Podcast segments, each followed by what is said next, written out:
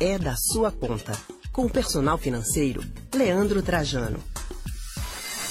Leandro Trajano, nosso personal financeiro, chegando agora para falar sobre um assunto que é da minha conta, que é da sua conta, da conta de todo mundo, o tal do Pix, minha gente. Leandro, boa tarde para você, seja bem-vindo ao Rádio Livre nesse feriadão. Boa tarde a, a, todos os ouvintes, que bom a gente estar tá aqui mais uma semana, feriado e retíssima final do ano, né? É verdade. Ô Leandro, você usa o Pix? Uso sim, Anne, eu uso o Pix é, desde que estreou, já estava na expectativa antes, aí há bastante tempo atrás, né? Desde o finzinho ali de 2021, que realmente tem revolucionado em todos os sentidos, né? Vida, pessoa física, dia a dia da gente, para quem tem negócio também tem agilizado, tem sido muito dinâmico e para algumas pessoas ainda controverso, né? Porque o Pix termina forçando você a ter dinheiro na conta e pagar na hora. E às vezes a opção da pessoa terminaria sendo pagar no crédito, ou seja, postergar. E aí o comércio também já vem usando alguns artifícios para isso, né? oferecendo desconto, por aí vai. Pois é, agora veja, eu acho difícil hoje uma pessoa não usar o Pix, né? Claro que eu sei que tem gente que não usa, tá? Não estou dizendo que é todo mundo, mas é a minoria. Eu acho que se a pessoa não usa com frequência, mas já usou, né? Já ouviu falar ou recebeu pelo, pelo Pix, enfim, não só pagar, mas recebeu também. A gente tem uma pesquisa aqui, um levantamento feito pela Febraban, que o Pix é o meio de pagamento mais utilizado pelos brasileiros, só para a gente ter uma ideia. Olha só o levantamento, Leandro. Desde 16 de novembro, quando foi implementado o Pix aqui no Brasil, até setembro de 2022, ou seja, deste ano, 26 bilhões de reais foram movimentados no Pix. É muito dinheiro e dinheiro que entra na conta na hora, né? Você acha, Leandro, que todo o sucesso do Pix foi justamente por causa disso, porque é dinheiro na conta na hora, assim, como se a gente estivesse pagando com a cédula mesmo, né? É, Anne, é um dinheiro na conta na hora, é diferente do TED, que a gente tinha essa possibilidade. Normalmente o Pix é processado ali em até 10, não muito mais do que isso, 10 segundos, né?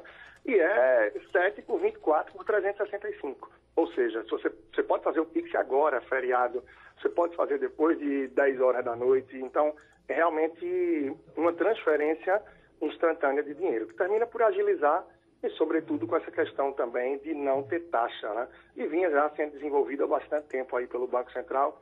É novidade no Brasil, mas é algo muito comum já em vários países mundo afora, como a China, por exemplo, e tantos outros, essa forma de pagamento instantânea. Pois é, a gente inclusive vê do grande comerciante até o pequeno empreendedor, todo mundo com Pix, né? Hoje todo mundo fala assim, ah, Estou oferecendo aqui algo para vender, a pessoa diz, pô, mas eu estou sem dinheiro. Não, mas eu aceito Pix. É muito comum, você vê isso em qualquer lugar hoje. E eu queria saber de você, Leandro, já que você disse que usa desde o início, que estava ansioso e tal. Eu só usei o Pix quando usei para pagar de uma vez, assim, ah, transfere aí, vai de uma vez. Mas se a pessoa quiser parcelar no Pix, pode? Pode, não tem como parcelar no Pix, ainda não é uma coisa é, formalizada, tão regrada pelo Banco Central de fato, mas algumas instituições financeiras vêm abrindo essa possibilidade, né?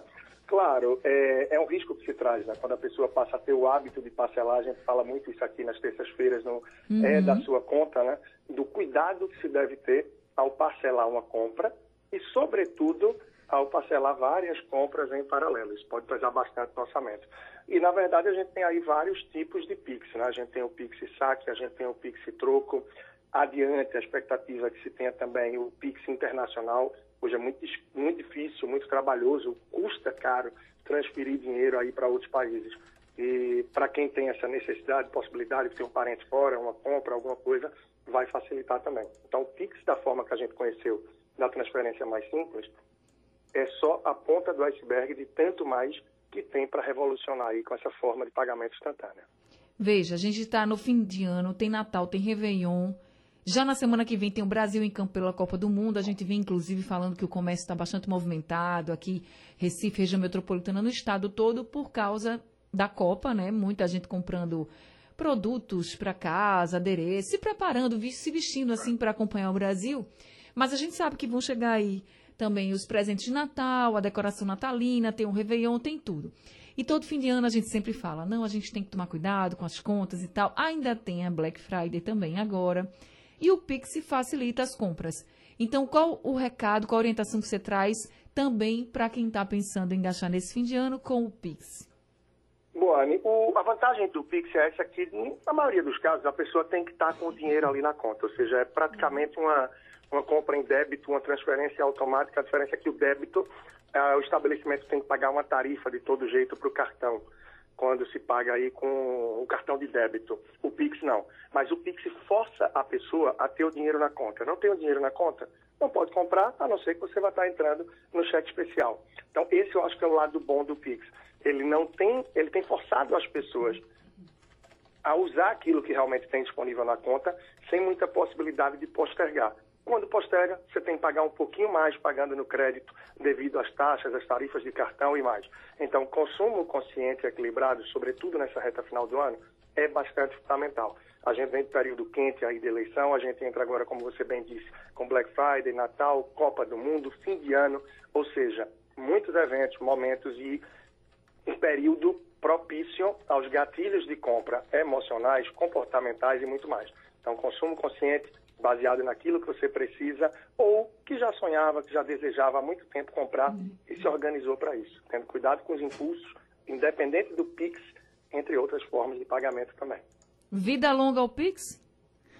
Sem dúvida, sem dúvida. Vida longa ao Pix, eu acho que veio sim para facilitar, veio para ficar, não é à toa que assumiu aí a ponta entre as formas mais usadas e veio também para trazer muita praticidade em todos os sentidos. Vida longa ao Pix, e também a consciência no consumo consciente, no dia a dia, planejamento e mais do que precisa para que se entre em 2023 com um equilíbrio financeiro. Afinal, pouco mais de, na verdade, 45 dias, pouco mais do que isso aí para virar o calendário aí mais uma vez, mais um ano, está chegando a hora.